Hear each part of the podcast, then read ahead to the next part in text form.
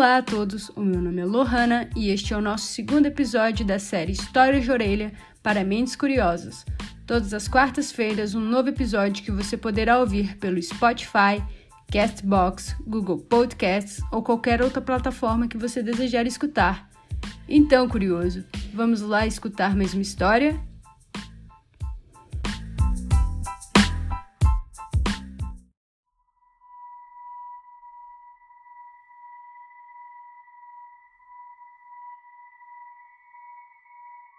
Sábado, 26 de abril de 1986.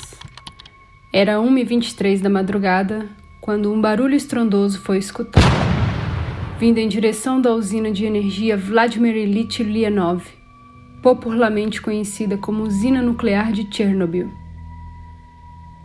O reator de número 4 da usina havia explodido.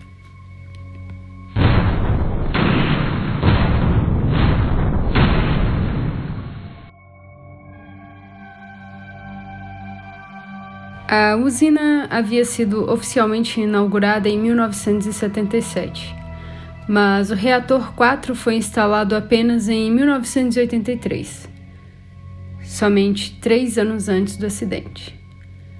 A União Soviética calculava construir no total 12 reatores a serem instalados até 2010, o que, obviamente, foi interrompido após o acidente.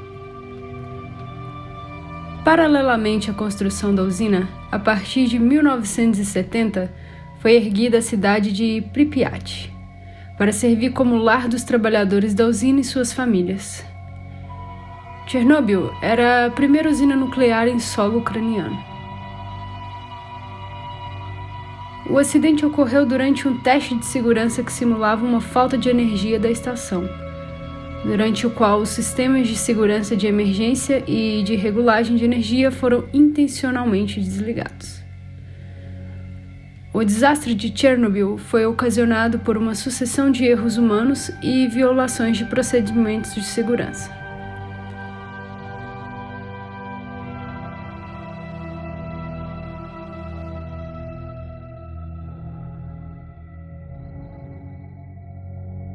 Com a explosão, Dois trabalhadores da usina foram mortos e, na sequência, um incêndio no reator 4 se iniciou. A explosão deixou o reator nuclear exposto e o incêndio foi responsável por jogar na atmosfera uma elevada quantidade de material radioativo. O vento levou o material radioativo lançado na atmosfera principalmente para o oeste e norte de Pripyat e a radiação espalhou-se pelo mundo, liberando na atmosfera o equivalente a 500 bombas de Hiroshima.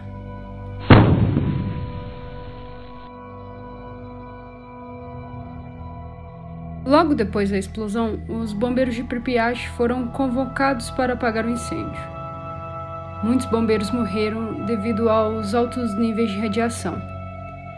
E como o trabalho dos bombeiros não trouxe grandes resultados, entre o segundo e o nono dia, com a ajuda de helicópteros, foram despejados cerca de 5 mil toneladas de boro, dolomita, areia, argila e chumbo sobre o reator.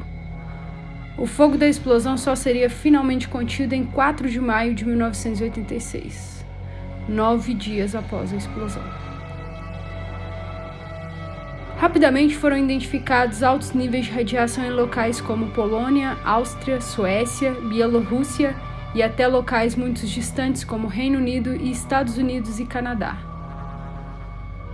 Os primeiros a alertarem a comunidade internacional de que algo havia acontecido na União Soviética foram os suecos. Apesar da gravidade da explosão, a descoordenação das autoridades e a demora em reconhecer a gravidade do problema acabaram por piorar substancialmente os resultados. O regime soviético tentou minimizar a gravidade do acidente e demorou muito tempo a prestar as informações devidas. O encobrimento desse desastre também seria um iniciador que pavimentaria o caminho para as reformas que levariam ao colapso soviético.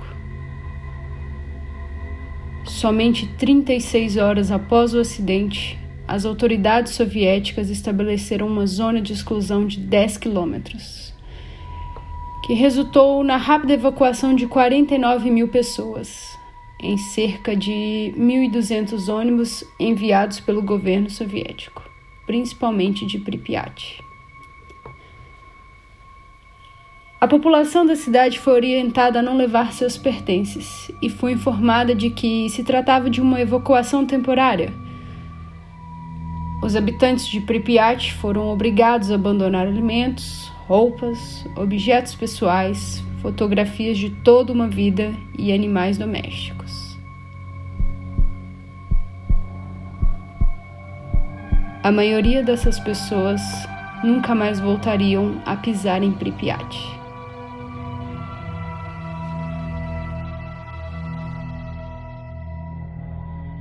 A detecção dos pontos com radiação ao longo do tempo levaram um total de aproximadamente 800 mil pessoas mobilizadas.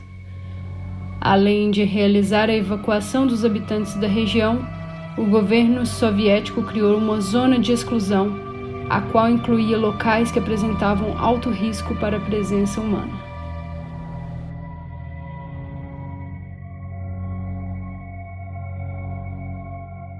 Foram enviados muitos trabalhadores para a região de Chernobyl. Os chamados liquidadores realizavam diferentes tipos de trabalho acompanhando os níveis de radiação, fazendo limpeza da cidade, enterrando objetos contaminados, matando animais, realizando a evacuação da população e revirando o solo. Muitos deles não sabiam o risco que estavam correndo mas eram incentivados pelo patriotismo e benefícios acima da média. As estimativas feitas por cientistas apontam que a região de Chernobyl deverá permanecer inabitada por até 20 mil anos, até que se torne segura para a habitação humana. Apesar disso, existem evidências que apontam que algumas pessoas voltaram a morar na chamada zona de exclusão a cidade de Pripyat, local no qual estava a instalação da usina, foi abandonada e hoje é uma cidade fantasma. Até hoje não se sabe a quantidade de pessoas que morreram por conta do acidente de Chernobyl. Esse é um dos assuntos mais polêmicos. O reator afetado acabou por ser encerrado num sarcógrafo de cimento alguns meses mais tarde, como forma de conter a radiação. A construção da cobertura definitiva em metal sofreu vários atrasos e acabou por ficar terminada apenas em 2016.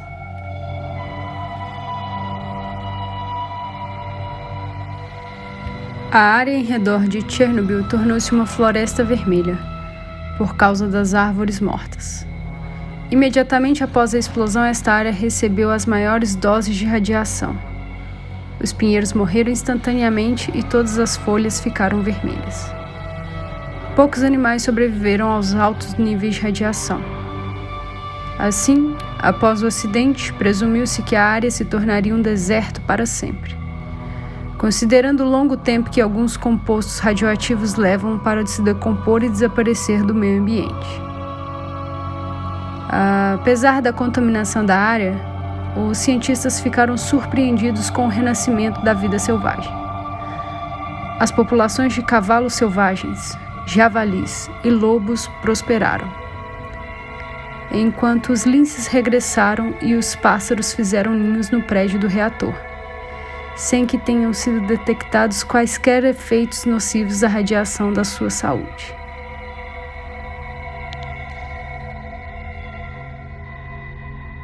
A zona de exclusão pode atualmente ser visitada e o turismo aumentou recentemente em cerca de 40% devido à série Chernobyl, da HBO. Em 2019, visitaram a área de Pripyat cerca de 120 mil pessoas. Nesse ano, o presidente ucraniano assinou um decreto que permite o desenvolvimento do território, iniciando a transformação da zona de exclusão de Chernobyl num dos pontos de crescimento da nova Ucrânia.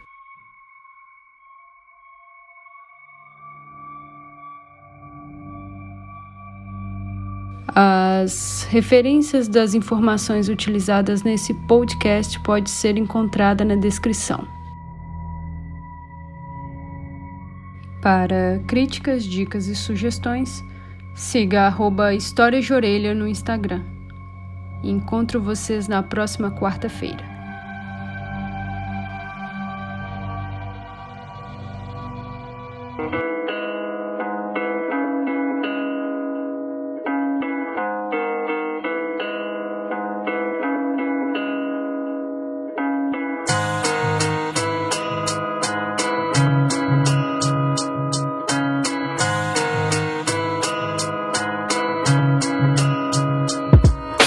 Año 1986 ocurrió el más grande desastre que se vivió el 26 de abril. Eran las 1 y 23 am. Todo ocurrió en la central nuclear de Chernobyl. Todo iba perfecto, pero se presentó un problema. Explotó el reactor 4 liberando uranio y boro. La chimenea está hecha a pedazos, destrozada. Ahora luchan por su vida, la cual no les queda nada. El humo se dispersa recorriendo la ciudad, afectando a todo aquel que sienta un sabor a metal.